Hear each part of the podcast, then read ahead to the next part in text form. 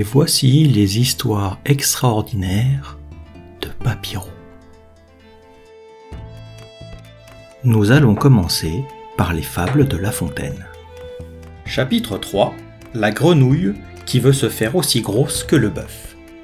Une grenouille vit un bœuf qui lui sembla de belle taille. Elle, qui n'était pas grosse en tout comme un œuf, envieuse, s'étend et s'enfle et se travaille, pour égaler l'animal en grosseur. Disant Regardez bien, ma sœur, est-ce assez? Dites-moi, n'y suis-je point encore? Nenni. M'y voici donc?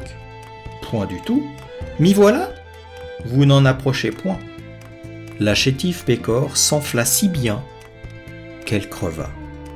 Le monde est plein de gens qui ne sont pas plus sages. Tout bourgeois veut bâtir comme les grands seigneurs.